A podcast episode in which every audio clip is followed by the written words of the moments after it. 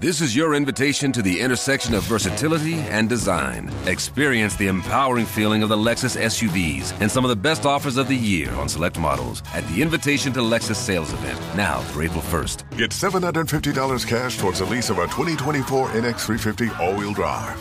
Experience amazing at your Lexus dealer. Call 1 800 USA Lexus for important lease cash offer and pricing details. Restrictions apply. Not all customers will qualify. Offer available in the Lexus Eastern area and April 1st, 2024. Neue Ausgabe von Backstage Boxengasse. Schön, dass ihr mit dabei seid. Sandra, Peter und ich freuen uns auf äh, eine neue Woche und äh, vor allem auch auf äh, das kommende Rennen dann in Barcelona. Ähm, normalerweise, Sandra, äh, immer was Besonderes, weil Europa-Auftakt, aber genau genommen hatten wir den ja schon in Imola. Den hatten wir genau genommen schon in Imola, aber ehrlich ehrlicherweise für mich so ganz persönlich fühlt sich trotzdem an wie der Europa-Auftakt. Vielleicht, weil ich da auch so ein bisschen Traditionalist bin, weil das ist für mich ja immer Saisonauftakt und Europa-Auftakt, weil da finden ja auch die Testfahrten statt.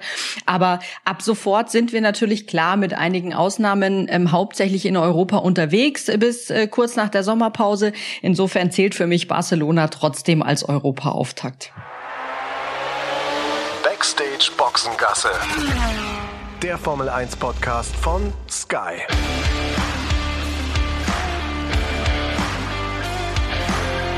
Mit Sascha Roos, Peter Hardenacke und Sandra Baumgartner.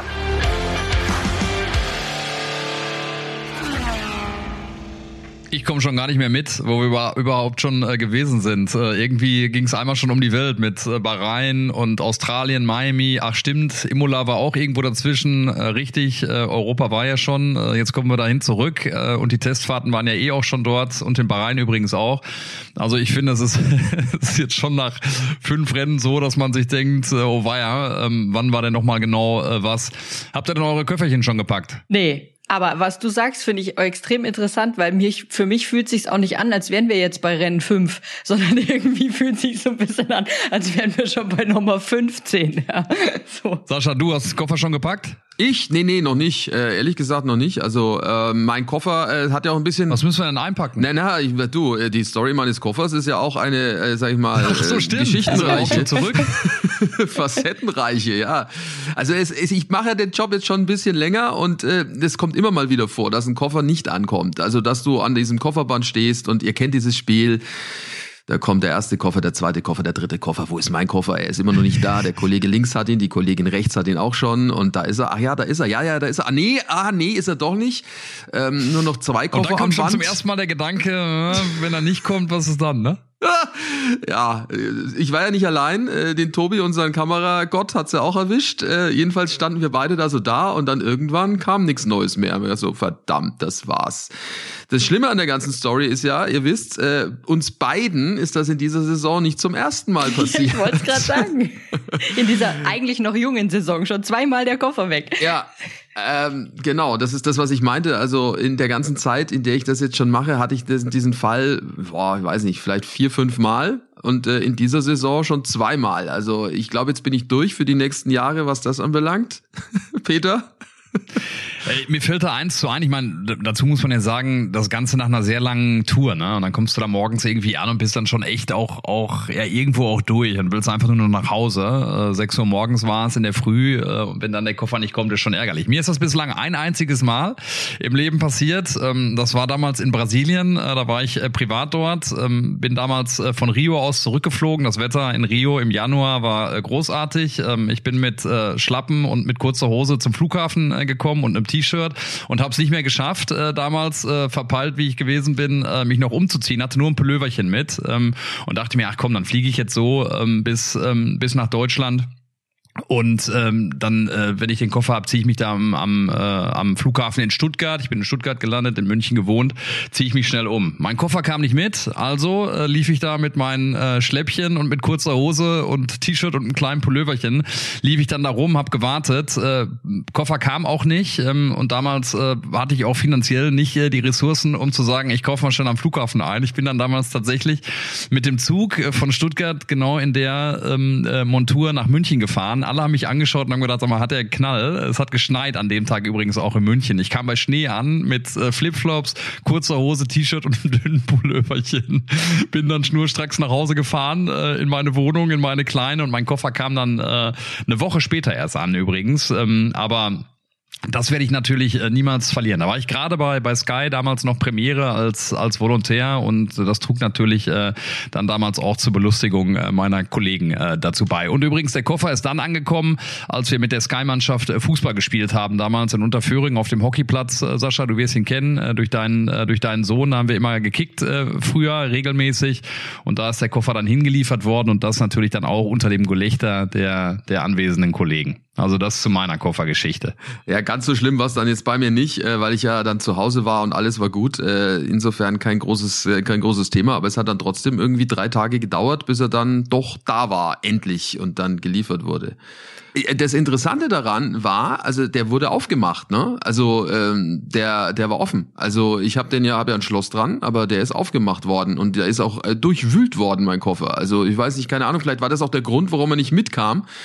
Aber der Koffer wurde durchwühlt. Also ist aber alles drin, also auch die Schmutzwäsche.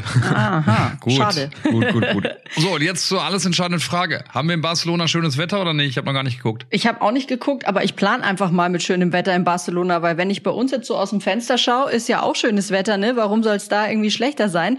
Und irgendwie habe ich jetzt so ein bisschen die Hoffnung, ähm, dass jetzt der Sommer einfach mal Einzug hält, auch in der Formel 1, weil wenn ich mich jetzt eben zum Beispiel ja auch an Imola erinnere, da war ich ja das letzte Mal mit dabei, da war es schon ordentlich kalt und irgendwie habe ich jetzt auf kalt eigentlich keine Lust mehr.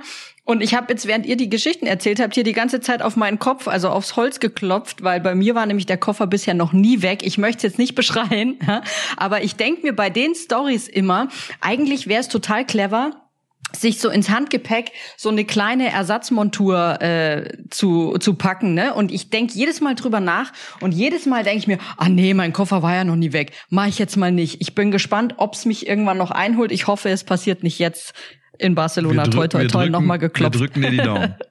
Wir drücken So, ich kann Daumen. euch übrigens das Wetter geben. Achtung, ähm, hören Sie jetzt und staunen Sie. Äh, Donnerstag 24 Grad, Freitag 26 Grad, Samstag 29 Grad, Sonntag 28 Grad, jeweils äh, 15 Stunden Sonne. Herrlich. Also Sonnencreme mit rein in den Koffer. Jo, so schaut's aus. Genau. Ja, das wird auf jeden Fall großartig. Ja, so ganz großartig war die Woche übrigens für den ein oder anderen Formel-1-Fahrer ja nicht. Also, äh, wenn wir jetzt da mal an Monaco denken und Charles Leclerc, äh, das war ja schon auch so eine Nummer. Gibt ja diesen historischen Grand Prix. Also in, in, in Monaco, um das zu erklären, gibt's ja eigentlich immer drei Veranstaltungen. Nicht nur das Formel-1-Rennen, sondern äh, Formel E, die da ja auch schon äh, jetzt gefahren ist. Und zwar die gesamte Strecke. Das war ja in den letzten Jahren nicht immer möglich. Also die komplette Grand Prix-Strecke und dann den historischen Grand Prix. Die fliegen, äh, die fliegen, die schlagen damit drei Fliegen mit einer Klappe dort in Monaco, weil die müssen nur einmal aufbauen, ne? Also das ist natürlich nicht so doof. Bei dem historischen Grand Prix, äh, Peter, äh, Charles im alten Auto von Niki und ja, lange Gesichter. Man mag es gar nicht glauben. In der Raskas äh, das Auto verloren, Bremsprobleme, so heißt es. Und ähm, ja, hat diesen, äh, ich weiß gar nicht, wie teuer der Wagen ist. Irgendwo habe ich es gelesen, schon wieder vergessen. Äh, wahnsinnig hoher Millionen, Millionen angeblich, ja. Euro teuren äh, ja, Schatz äh, in die in die Mauern gesetzt. Ähm, der arme Kerl hat kein Glück, wobei bei dem Pech, was er bislang hat, würde ich mich hinreißen lassen äh, zu der Aussage, dass er in Monaco den ähm, den Sieg holt. Das ist so mein Gefühl irgendwie, äh, weil irgendwie glaube ich nicht, dass der dass der Kerl ähm, so viel Pech hat, äh, was äh, was seine Monaco-Historie anbetrifft. Äh, wenn ich an die letzten Grand da denke, äh, wo er ja dann auch das Qualifying gewinnt und nicht starten konnte, weil ein Schaden übersehen wurde seitens Ferrari und so weiter. Also meine Prognose steht für, für den Sieg 2022 fährt Charles Leclerc ein. Aber das Pech, Sandra, was er da hat, das ist echt äh, Wahnsinn, ne? Unfassbar. Ich habe es auch ehrlich gesagt nur mitbekommen, weil ich äh, bei Instagram äh, bei seiner Story mal geguckt habe und dann war da eben zu lesen, ähm, wie man so viel Pech haben kann und er dachte eigentlich auch, es wäre vorbei und hat jetzt den, wie hat er geschrieben, glaube ich, den, ähm, den, den, den ikonischsten Ferrari äh, aller Zeiten da in die Mauer gesetzt. Und da frage ich mich tatsächlich, wenn du da in diesem Wagen drin sitzt und da ist ja schon auch viel Publikum da bei diesem historischen Grand Prix etc. Und dann landest du in der Raskas, in der Mauer. Diese Gedanken, die dir in diesem Moment da durch den Kopf gehen, Die möchte ich echt gerne wissen. Das denke ich mir auch, weil ich, also ich bin ja auch ein Pechvogel und denke mir dann echt so, ich glaube ja gar nicht, dass es jemanden gibt, der, der, der ähnlich viel Pech anziehen kann. Äh, aber äh, die Geschichte, wie gesagt, mit, mit der Historie, der, der Wagen von Lauda war das, glaube ich, aus dem Jahr 74, ne, der irgendwie auch zur Wende beitrug, was Ferrari äh, anbetraf. Also ikonisch, wie du es gerade gesagt hast, äh, Sandra, definitiv. Und du setzt das Ding dann vor Publikum äh, in die Mauer, wirklich so ohne Not, klar Bremsprobleme vielleicht. Ähm, äh, ihr sagt nein, ist nicht der 74er, oder? Doch, doch, doch, doch, stimmt schon, aber ähm, 75 ist er dann damit Weltmeister geworden. Der 312 B3 übrigens, so, so ist äh, die, die Typenbezeichnung dieses, dieses Autos. Ja, also Heckflügel ist kaputt. Ich meine, wir hatten gerade über den Preis gesprochen, 8 Millionen, so viel wird es wahrscheinlich nicht kosten, den zu reparieren, aber blöd ist es schon. Und Sandra, er hat ja eigentlich äh, nie Glück in Monaco, ne, Charles Leclerc. Also äh, so richtig die ganz großen Erfolge, weder bei der Formel 2 noch äh, in der Formel 1 sind da bisher ausgeblieben in seinem Heimrennen. Ja, das ist ja auch immer so eine Sache, ne? Zu Hause, da ist der Druck halt auch besonders hoch, ne? Kann man ja auch bei vielen anderen Fahrern manchmal sehen. Bin ich auch gespannt, wie das jetzt zum Beispiel auch für Carlos Sainz wird in Barcelona, jetzt im Ferrari etc. Aber bei Charles Leclerc und Monaco ist das schon irgendwie so eine besondere Geschichte. Vielleicht sollte er jetzt vor dem, vor dem Grand Prix mal, ich weiß nicht, mit so Ausräucherstäbchen oder so die Schuhe ausräuchern, die Rennschuhe, damit ihm dann nicht wieder irgendwie sowas passiert. Aber ich kann mir das schon vorstellen, dass halt gerade vor allem vor diesem Heimpublikum auch die Anspannung und der Druck ganz besonders hoch ist. Klar, jetzt bei dem historischen Grand Prix ging es nicht um einen Fehler von seiner Seite, aber das passiert dann ja doch schon mal. Ähm, dass das sowas vorkommt, dass man da dann vielleicht ein Fehlerchen macht, wenn man zu viel will, der Druck zu groß ist, die Augen zu sehr auf einen selbst gerichtet sind. Und das muss man irgendwie versuchen abzulegen. Jetzt erinnere dich mal, ähm, auch Max Verstappen hatte in Monaco die ersten paar Jahre ziemliche Probleme und war da eigentlich jedes Mal irgendwo in der Wand zu finden. Ähm, der hat es dann irgendwann geschafft, dieses ähm, Monaco-Mindset, sage ich mal, zu ändern. Ja. Letztes Jahr, ne? Letztes Jahr hat er zum ersten Mal sich da den Sieg geschnappt, der Max. Genau. Aber ähm, die Frage, die ich mir stelle, ist, ob, ob sowas dann in, in einem Kopf haften bleibt oder ob das ein Thema ist, äh, sowohl bei Max Verstappen bis zum letzten Jahr als auch bei einem Charles Leclerc jetzt oder ob die wirklich so, so ein Mindset, wie du es auch gerade äh, gesagt hast, Sandra, haben, wo das keine Rolle spielt. Ich glaube eher, dass das äh, zweite der Fall ist, weil das ja auch immer eine Frage der Sichtweise ist. Ähm, und ich glaube, dass die Jungs da so, so stark sind, äh, dass, es, äh, dass es keine Rolle spielt. Ist natürlich wahrscheinlich auch wieder von, von Charakter zu Charakter unterschiedlich, aber ich würde sagen, sowohl bei Max Verstappen als auch bei Charles Leclerc, die sind äh, so stark im Kopf und mental so gut, äh, dass es keine Rolle spielt. Ich glaube, bei Charles Leclerc hilft ja jetzt auch, dass erstmal Barcelona halt noch kommt. Dass da jetzt dieses Rennwochenende dazwischen ist. Wenn wir jetzt direkt in Monaco fahren würden, dann würde ich mir, glaube ich, ein bisschen Sorgen machen um sein Mindset. Aber das glaube ich, ich nicht. Nee? Das glaube ich eben nicht. Äh, das, ich glaube, dass die da mental so, so stark sind, dass es anders ist als bei vielleicht äh, bei Leuten, die, die nicht so professionell sind und in diesem Rennzirkus mit dabei sind, äh, dass sie das äh, ausblenden können. Aber ich weiß es nicht, ist auch nur eine Vermutung. Am Ende wird es dir wahrscheinlich auch, wird dir auch nie einer zugeben, aber ich glaube schon, dass, dass das ja schon auch was mit, mit Kopfarbeit zu tun hat. Und ich glaube, dass die das gar nicht an sich rankommen lassen, so einen Gedanken, dass man jetzt so eine wahnsinnige Pechsträhne hat in Monaco. Ich glaube, dass sie das ausblenden. Das ist so mein wäre meine Einschätzung dazu.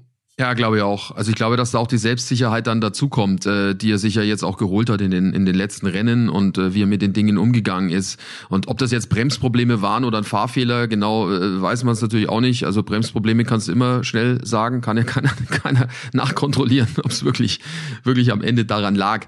Aber jetzt eben erst äh, das, das Rennen in, in Barcelona, da riegt dann direkt danach ja dann Monaco. Also das ist ja dann äh, der, der erste Doubleheader dann jetzt in Europa sozusagen. Witziger witzigerweise, wir haben da gar nicht groß drüber geredet, das Miami-Rennen war das äh, letzte alleinstehende Rennen in dieser Saison.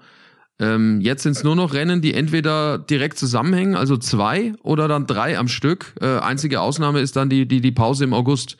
Ist auch schon Wahnsinn. Verrückt, wobei es, glaube ich, noch immer keinen Ersatz gibt für Russland, ne? Richtig, aber da weiß man noch nicht so genau, was da ist. Also ich habe da noch keine neuen Informationen. Irgendwie zweimal, zweimal Singapur äh, ist ja schon mal irgendwie so kursiert. Dann hieß es mal Portugal, ja, Katar äh, auch vielleicht, vielleicht auch ähm, Türkei, aber ja, alles schwierig. Also bisher gibt's zumindest keine Informationen, also auch keine, die ich jetzt irgendwie so aufgeschnappt hätte. Es wabert noch immer alles. Könnte auch sein, dass er gestrichen wird, ne? Dass ja. es äh, nur 22 Rennen gibt, ne? Äh, aufgrund der hohen Belastung. Ja, es ist halt dann so eine Kosten-Nutzen-Nummer, ne? Also die, die Teams äh, und die, die Formel 1-Verantwortlichen äh, werden sich da zusammensetzen, werden sagen, okay, was haben wir von einem Rennen mehr, was können wir da einnehmen und was kostet's uns?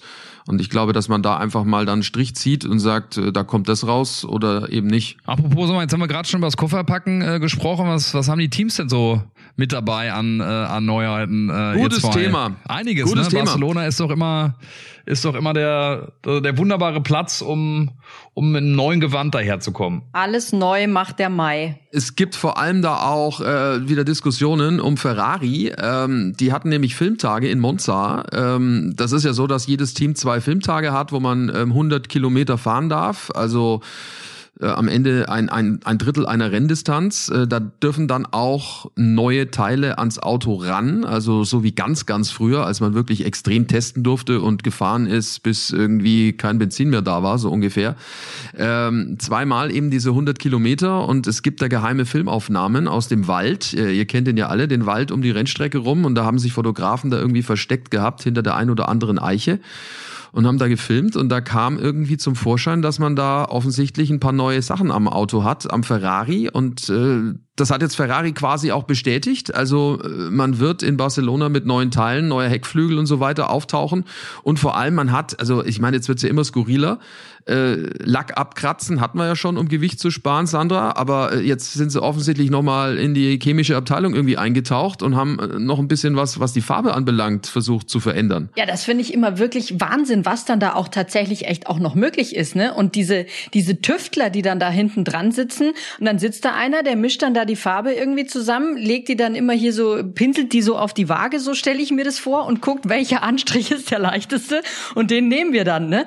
Ich bin halt mal gespannt ob sich das wirklich dann tatsächlich so sehr auswirkt ähm, und was natürlich vor allem die neuen Teile machen, weil Sascha gibt mir recht, also es ist ja nicht nur Ferrari, die wieder mit einem ganz großen Paket aufschlagen, ähm, äh, Update-Paket zu Barcelona. Ich glaube, da werden wir extrem viel sehen und ähm, ich glaube, da habt ihr dann auch im Kommentar mit Timo zusammen ordentlich viel zu erklären, was jetzt wo, wie, an welchem Auto anders ist, ne? Ja, ja, da kommt einiges dazu. Also 700 Gramm sollte es wohl bringen, diese neue Farbe beim Ferrari leichter werden. Äh, ist ja so eine Faustregel, ähm, dass äh, 10, 10 äh, Kilo äh, wohl drei Zehntel sein sollen dann auf der Strecke und Stück für Stück werden die Autos jetzt eben abgespeckt, um eben so nah wie möglich an diese ans Minimumgewicht von 798 Kilo ranzukommen. Es ist ja nur Alfa Romeo, die das offensichtlich genau getroffen haben. Alle anderen ähm, sind noch zu schwer. Und äh, Peter Red Bull äh, will auch leichter werden, schon wieder leichter. Die haben ja erst den Imola abgespeckt und jetzt wieder. Also das wird Wahnsinn. Also es ist am Ende versuchen alle Teams dort das Maximale noch rauszuholen. Ja, ganz interessant übrigens auch, was äh, Updates betrifft, ähm, hat man ja auch immer die Budgetobergrenze im, im Hinterkopf äh, und da kommen jetzt doch mal die ersten Pfeilchen. Wir haben ja gedacht, Mensch, es ist so ruhig zwischen Red Bull und Ferrari im Vergleich zum letzten Jahr. Red Bull, Mercedes, wo jede Woche was Neues war, eigentlich jeden Tag, wo was passiert ist zwischen Horner und Wolf oder äh, Wolf und Marco. Und jetzt gibt's ja die ersten, die ersten Scharmützelchen seitens äh, Helmut Marco, der so ein bisschen auf Carlos Sainz geguckt hat vor seinem Heim Grand Prix, äh, dem Mann von Ferrari, und gesagt hat, bei den ganzen Schäden, die er schon angerichtet hat, äh, wird das mit Sicherheit wehtun, was äh, die Budget-Obergrenze eben anbetrifft, was mögliche Updates betrifft ähm, seitens Ferrari. Also das hat er sich nicht nehmen lassen. Da bin ich mal ähm, sehr gespannt darauf, wie das weitergehen wird. Sandra? Ja, wobei, jetzt überleg mal, dass seine beiden Piloten, ähm, die haben zwar die Schäden nicht verursacht, aber da hat Red Bull sich selber ein Ei gelegt, gerade zu Anfang der Saison. Die hatten ja diese, diese furchtbaren Haltbarkeitsprobleme und da ging ja im Prinzip in den ersten zwei, drei Rennen ständig was kaputt am, äh, am Red Bull. Also die dürften sich auch schon ein bisschen graue Haare wachsen lassen, was das Thema Budgetobergrenze und Ersatzteile angeht. Wobei die angeblich äh, unter 20 Prozent äh, noch von dem sind, was, äh, was möglich ist, ne? was man so, was man so hört. Ich weiß nicht, wo Ferrari liegt, aber ähm, ja, wird auf jeden Fall spannend sein. Ich finde schön, dass da ein bisschen Musik reinkommt äh, zwischen den beiden Teams. Äh, nach fünf Rennen wird's mal Zeit. Ja, bisschen Blues ist bei Aston Martin angesagt, wenn wir bei der Musik bleiben wollen. Also gerade ähm, haben wir ja die Problematik äh, schon äh, besprochen gehabt, äh, vor allem auch mit mit Sebastian Vettel. Also der wird ja, so wie es ausschaut, äh, mit einem alten Modell weiterfahren müssen. Der Aston Martin wird auch rund erneuert, aber die neuen Teile bekommt nicht er, sondern der Teamkollege äh, Lance Stroll. Das finde ich ja schon ein bisschen merkwürdig, weil äh, normalerweise sagt man ja der Nummer eins Fahrer, also oder auch der mit den meisten Punkten. Viele sind es nicht, die Aston Martin hat, aber Vettel hat vier und Stroll hat zwei. Und trotzdem kriegt der Stroll das Neue. Verwunderlich auf den ersten Blick, ne? Also auf den zweiten dann wieder nicht. Ähm, ne? Vielleicht Sebastian in seiner letzten Saison, äh, Lawrence Stroll, der Allmächtige, bei Aston Martin, der dahinter hängt und seinen Sohn natürlich pampert, äh, im wahrsten Sinne. Vielleicht so ein bisschen auch die letzte Chance, äh, da das Gesicht vom, vom Lance äh, zu wahren. Auf der anderen Seite, wenn das dann irgendwie schief gehen sollte, ähm, ja, äh, dann äh, mag man sich das gar nicht vorstellen, was der ein oder andere Kritiker oder Experte dann auch in Richtung ähm, der Strolls ähm, dann los wird. Ähm, ja, ich kann es irgendwie noch gar nicht glauben, dass es dann äh, so ist, dass der Sebastian da irgendwie wirklich äh, ohne, ohne neue Updates äh, an den Start geht und das alles beim, beim Lens ähm, geladet äh, oder landet. Äh, Finde ich sehr merkwürdig, bin ich auch sehr gespannt drauf. Ich meine, wir können ja Aufklärung betreiben dann am, am Wochenende, was wir auch tun werden, werden natürlich mit allen Protagonisten dann da auch sprechen. Ja, das ist natürlich schon auch immer in so einem Team, wenn da äh, ein so ein Zampano sitzt, der dann bestimmt und so, dann kommt da halt manchmal auch so ein Ungleichgewicht, wie ich finde, zustande, wenn es tatsächlich so sein sollte, dass ähm, Lawrence, äh, Lawrence Stroll seinem Sohnemann die ganzen neuen Teile gibt. Bin ich auch extrem gespannt, bin ich auch extrem gespannt, wie Sebastian Vettel mit der ganzen Situation umgeht, weil, also ich habe mich ja schon auch gefragt mit der Haarpracht, die er jetzt so langsam vor sich herträgt, ob das vielleicht irgendwie so eine Art Wette ist, wenn er sich, er hat sich ein Ziel gesetzt, wenn er Platz XY mal erreicht oder vielleicht sogar ein Treppchen oder so, dann kommen die Haare ab und der Bart. Ich bin mir nicht ganz sicher. Es ist einfach schwierig einzuschätzen, finde ich, aktuell bei ihm, was, was das auch ähm, was die Zukunft auch angeht, weil wir reden ja jetzt auch, wenn die Saison noch relativ jung ist, schon über das Thema Zukunft bei Sebastian Vettel, ne? Ja, das auf jeden Fall. Aber den, ha den Bart hat er sich abgenommen, ne? Der war ja jetzt vor ein paar Tagen, also wobei jetzt ist er wahrscheinlich wieder nachgewachsen, aber vor ein paar Tagen war er ja bei der BBC, also in England, bei einer Sendung, die vergleichbar ist mit Hart aber fair bei uns äh, in Deutschland. Also äh, da wird diskutiert vor Publikum, da ging es auch über Innenpolitik und äh, da hat er eine super Figur abgegeben. Also äh, wir sind uns ja da alle einig, also sein Engagement abseits der Rennstrecke, seine Themen, die er dort ähm, ja anpackt und angreift, das macht er ja wirklich äh, großartig und die Themen, die er auch, äh, denke ich, da auch beackert, die haben alle ihre Berechtigung. Jedenfalls saß er da ja drin ähm, und hat äh, sich verteidigt und hat aber auch äh, mitgeredet über Brexit und solche Themen und äh, da auch wirklich großen Applaus bekommen. Also es war ein großartiger Auftritt von ihm, den er da hingelegt hat und da war er im Übrigen ohne Bart. Also und ist da auch mit, mit dem Bus oder mit der U-Bahn, glaube ich, sogar hingefahren fahren. Ich habe es auch gesehen, äh, muss auch sagen, also bei all dem, er kriegt ja viel Kritik und ich habe dann auch nur ein paar Überschriften aus Deutschland dann gelesen. Sebastian Vettel gibt zu, dass er scheinheilig ist und das ist ja nur ein Bruchteil äh, von dem, was er da äh, von sich gegeben hat. Da ging es natürlich vor allen Dingen auch um seine Rolle als als Formel 1 Fahrer und seinem Ansatz, den er ja trotzdem hat, äh, nämlich auf die Umwelt ähm, zu schauen und da auch für für Dinge zu plädieren und ähm, ich finde schon, dass die Dinge, die er sagt, äh, sehr ausgewogen sind. Äh, manchmal hat man das Gefühl, bei all den Themen, die er hat, dass er hier und da mal ähm, sich ein bisschen ähm, verrennt, weil er doch zu allen Dingen was sagt. Und dann hat man natürlich auch so Dinge vor Augen wie in Imola, wo er dann auch mal äh, sich hinreißen lässt, äh, ähm, auf dem Scooter zu fahren, das Ganze ohne Helm und freihändig, ne, was natürlich dann auch nicht ganz so sauber ist. Ne, wenn ich zum Beispiel daran denke, Sascha, was er auch in Richtung äh, Boris Johnson gesagt hat, Vorbildfunktion, ne, wenn er das seinen Kindern als Vater erzählen würde da hat er natürlich dann manchmal die Tendenz, äh, dann auch, ähm, sage ich mal, ein bisschen äh, stur zu sein, äh, ne, weil wir ihn ja damals auch darauf angesprochen hatten, auf diese Helm-Situation, wo er gesagt hat, naja, so langsam wie er gefahren ist, ist das ja kein Problem. Aber trotzdem, äh, um das auch nochmal ganz klar zu sagen, ich finde das äh, beachtenswert, was er macht in seiner Rolle als Formel-1-Fahrer. Du siehst, wie unabhängig er ist, äh, weil er die großen Zeiten sportlich hinter sich hat, weil er sich das äh, erlauben kann, ähm, ja, für andere Dinge äh, sich stark zu machen. Das tut er wie kein anderer anderer in der Formel 1 ähm, und da auch nochmal drauf, ähm, drauf hinauszugehen, dass wir nicht wissen, was nächste Saison ist. Also wenn er nicht mehr dabei wäre, sportlich, weiß ich nicht, was Aston Martin noch im Petto hat dann für die nächste Saison, aber mit Sicherheit, äh, was seine Stimme anbetrifft, werden wir ihn alle sehr, sehr vermissen, weil er doch immer eine klare Meinung hat, äh, sehr frei ist äh, in dem, was er sagt, unabhängiger ist und äh, das äh, schon beeindruckend ähm, hervorbringt. Zumal da ja auch ein gewisser Druck da ist, auch von Seiten der Formel 1, die ja auch nicht so offen sind äh, für all diese Themen, sich bemühen, aber keiner geht so nach vorne wie Sebastian. Und da muss ich schon echt sagen, Hut ab, äh, das ist schon ganz stark, was er da, was er da abseits der Piste macht. Ja, das auf jeden Fall. Also seine, seine Themen ähm, haben auf jeden Fall ihre Berechtigung. Bin gespannt, wie es jetzt wird, wenn wir ihn dann in Barcelona sehen. Ähm, eine Strecke, die, äh, wir haben ja da schon drüber gesprochen, für die Fahrer jetzt definitiv nicht so unbekannt ist. Äh, waren ja zu den Tests ganz anfangs zu, des Jahres mit den niegelnagelneuen Autos dort bei kühleren Bedingungen. Das waren ja, Sandra, die Tests, da warst du ja auch dort, wo eigentlich keine Kameras zugelassen waren. Also sprich, man durfte keine fahrenden Autos filmen. Das war ja auch irgendwie so ein bisschen merkwürdig.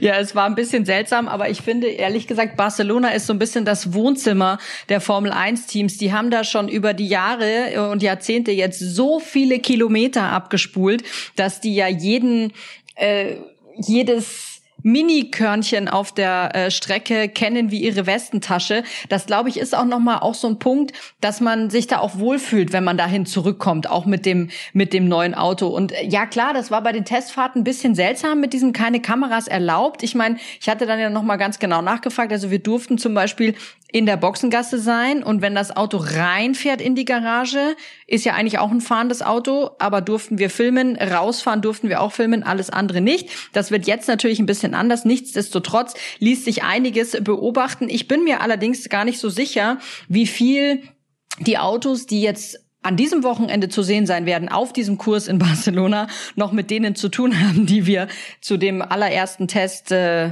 dieses Jahr gesehen haben. Ich glaube, da ist nicht mehr sehr viel Ähnlichkeit da. Das auf jeden Fall. Lasst uns gleich über die Strecke, Strecke sprechen und auch noch so ein bisschen über Mick. Ähm, ja, kurze Pause. Die komplette Formel 1 Saison 2022, die könnt ihr nämlich live und exklusiv äh, auf Sky erleben. Seid bei allen Formel 1 Rennen live und ohne Werbeunterbrechung mit dabei. Verpasst keine Momente des Trainings und des Qualifyings. Zusätzlich gibt's das gesamte Motorsportangebot von Sky mit allen Sessions der Formel 2, Formel 3, dem Porsche Supercup und der W Series ab diesem Jahr auch an allen 17 Rennen der IndyCar-Serie mit dazu. Erfahrt mehr auf dieser Website sky.de slash F1 Podcast. Dort findet ihr alle Infos zur Formel 1 auf Sky.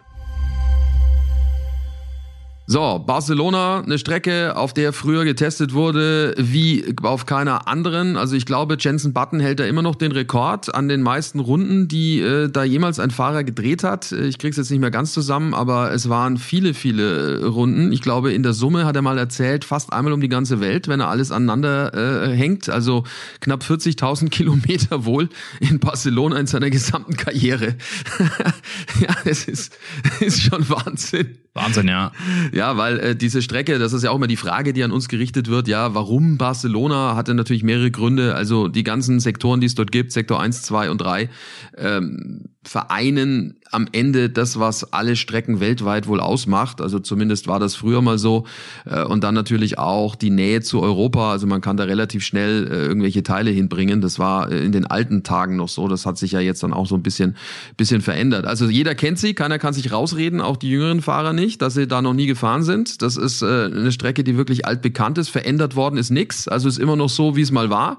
Wenn wir jetzt über die Favoriten sprechen wollen, dann muss man schon sagen, ähm, klar, Ferrari und ähm, Red Bull, also auch mit den Updates, das ist halt die alte Nummer, äh, macht der eine zwei Schritte, macht der andere auch zwei, möglicherweise, wenn solche Dinge kommen. So richtig quer lag ja keiner damit. Äh, ich bin gespannt, was mit Mercedes los ist. Ob das jetzt endlich dann äh, den Aufschluss bringt, weil, du hast es gerade gesagt, Sandra, ähm, die erste Testwoche, da war das ja ein anderer Mercedes. Der hatte da ja noch Seitenkästen, als sie damals gefahren sind. Also mal schauen, wie es da wird. Also Wobei sie da ja natürlich auch immer gesagt haben, die Seitenkästen wären immer so gewesen, wie sie jetzt sind und waren in dieser Barcelona-Woche nur quasi mehr abgedeckt, als es, ähm, als es jetzt der Fall ist. Ich bin wirklich gespannt, weil eigentlich bei diesen Tests in, äh, in Barcelona damals der Mercedes gar nicht so schlecht dastand Abstand mit den abge abgedeckten Seitenkästen und ähm, das sich ja nach, nach äh, alles so ein bisschen nach hinten, würde ich mal sagen, entwickelt hat. Und ich kann mich auch noch erinnern, als es dann darum ging, dass man dann da dieses neue Design gesehen hat, gab es diesen ganz großen Aufschrei von allen, die gesagt haben, Mann, jetzt haben die da wieder was ganz anderes gemacht und alle sind sofort davon ausgegangen, dass das der ultimative Trick war, um ein schnelles Auto zu bauen. Und eigentlich ging es total nach hinten los, weil das ähm, möglicherweise die Achillesferse einfach war von Mercedes. Ne? Peter, was machen wir mit dem Lewis? Das ist ja auch Wahnsinn, ne? Ja, das ist äh, ein Wahnsinn tatsächlich. Und äh, ich meine, in Richtung der Updates geschaut, äh, was man in Miami präsentiert hat, war man ja am Ende dann doch nicht ganz so glücklich. Am Freitag haben wir ja noch gedacht, nach dem zweiten freien Training auch, dass es ganz gut aussieht. Jetzt weiß man nicht ganz genau, ob, äh, ob wirklich ähm, alles unbrauchbar war oder doch ein paar Sachen dabei waren, die neue Erkenntnisse gebracht haben, die dann auch äh, zielführend sein werden und ähm, dass man eine schnelle Verbesserung dann auch äh, herbeiführen kann. Ich bin gespannt ähm, auf Mercedes, ob die nochmal äh, zurückkommen, ob die nochmal siegfähig sein werden in diesem Jahr. Und Lewis Hamilton hat noch ein ganz anderes Problem, das heißt George Russell, äh, weil der den besseren Eindruck macht. Ähm, auch für ihn eine neue, eine total ungewohnte Situation. Das haben wir alle so kommen sehen. Äh, das muss man ja auch sagen, dass er da eine andere ähm, ja, Art von Gegenwehr erfahren wird als äh, zu Zeiten von, von Valtteri Bottas. Ganz neue Situation für ihn. Ich bin wahnsinnig gespannt, ähm, wie er damit umgeht, auch wenn das jetzt in den nächsten Rennen so bleibt, dass Russell den besseren Eindruck macht. Äh, dann bin ich mal gespannt, was, ähm, was der Lewis dann so im Petto hat und wie er sich dann ähm, auch verhalten wird, äh, nach außen, aber auch ähm, äh, intern äh, dem Kollegen gegenüber. Sehr spannend. Ja, ja, das wird wirklich spannend sein, wie er damit äh, umgeht, dann am Ende der, der, der Lewis Hamilton mit all diesen Themen. Äh, Mick, das ist auch so eine äh, traurige Nummer eigentlich, ja, wenn man bedenkt, dass der ja eigentlich hätte Punkte holen können ähm, in in Miami. Äh, er fährt jetzt sein 27. Formel 1 Rennen dann am kommenden Wochenende und sollte er da nicht punkten, würde er gleichziehen mit Nicolas Latifi, also was jetzt äh, Rennen ohne Punkte anbelangt. Äh, Latifi hat im 28. Rennen den ersten Punkt geholt. Also ich will jetzt nicht den Druck aufbauen, den macht er wahrscheinlich sich genug und das ist möglicherweise auch das Problem aktuell bei ihm, ne? Diese, dieses Druck aufbauen oder diese Selbsterwartung. Wobei man ja auch sagen muss, dass er im letzten Jahr in einem Auto gefahren ist, was äh, außerhalb der Konkurrenz gefahren ist äh, und zwar im schlechten Sinne. Ähm, also da war gar nichts möglich. Äh, von daher kann man das ja fast schon wieder abziehen äh, und sagen, okay, äh, lass uns mal hier bei Null starten, was, äh, was die Rennen anbetrifft. Ähm, wichtig aus meiner Sicht ist, dass er am letzten Wochenende dem Druck standgehalten hat, es besser zu machen als sein Teamkollege, Kevin Magnussen. Das hat er geschafft. Das ist erstmal ganz wichtig für ihn gewesen. Ich glaube, wenn er daran festhalten kann und diese positiven Eindrücke dann auch mitnimmt äh, und nicht das Negative, dann, dann ist er nah dran an den Punkten und dann wird ihm das auch gelingen. Was ich interessant finde, ist, dass, äh, dass Kevin Magnussen, nachdem er so gut gestartet ist ähm, und so von Leichtigkeit ähm, begleitet war, bei seinen ersten Rennen jetzt auch äh, am Wochenende die ersten, die ersten Fehler gemacht hat und mit dem Kopf durch die, die Wand wollte an der einen oder anderen Stelle, so was man ja auch von ihm schon aus den Jahren zuvor kannte, vor seiner Pause, ähm, was die Formel 1 anbetrifft. Und das finde ich ganz interessant. Also da sehe ich äh, an verschiedenen Stellen sehe ich doch äh, Licht äh, am Ende des Tunnels für den Mick. Ja, ich glaube, dass der Mick sich gerade in Miami Miami einfach auch wieder einiges an Selbstvertrauen in das Auto oder Vertrauen in das Auto zurückgeholt hat. Und das kann natürlich auch ganz, ganz, ganz, ganz wertvoll sein jetzt für den, äh, für die nächsten, äh, für die nächsten weiteren Rennen, weil das wissen wir ja alle, haben wir jetzt auch schon zu Genüge bei unterschiedlichsten Fahrern mitbekommen. Wenn das Vertrauen ins Auto nicht da ist, dann ähm, bist du ganz weit weg von dem Ziel, was du eigentlich erreichen möchtest. Ohne dieses Vertrauen geht gar nichts.